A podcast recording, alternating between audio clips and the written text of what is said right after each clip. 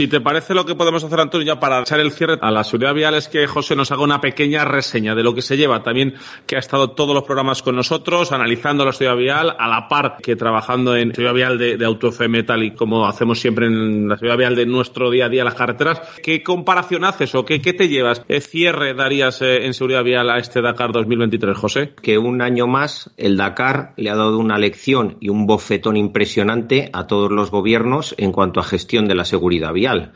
Al final son datos fríos, duros. El Dakar ha terminado con un fallecido, ojalá no se hubiera producido, y varios heridos cuando hay miles de personas involucradas en una carrera en la que, ojo, van a tabla directamente, todos los vehículos van a tabla y además con condiciones climatológicas adversas y en este año en concreto muy adversas y muy cambiantes.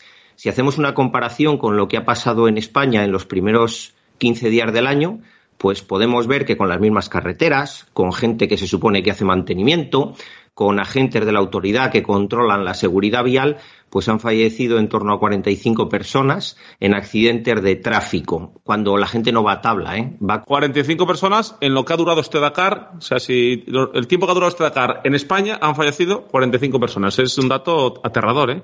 Efectivamente, sin ir más lejos, hoy es el último día de pingüinos, la concentración motera que se desarrolla en Valladolid, la más grande de Europa en invierno. Ha habido un récord de inscritos con 43.000 inscritos y ha fallecido, ha habido varios accidentes, ha habido varios heridos, pero en concreto ayer, desgraciadamente, falleció una persona, ojo, y no iban a tabla. Eh, es simplemente una concentración lúdica en el que se junta mucha gente, pero la inmensísima mayoría de ellos cumplen las normas de circulación. Así que le quiero dar un titular a esto y sobre todo con recadito para la DGT.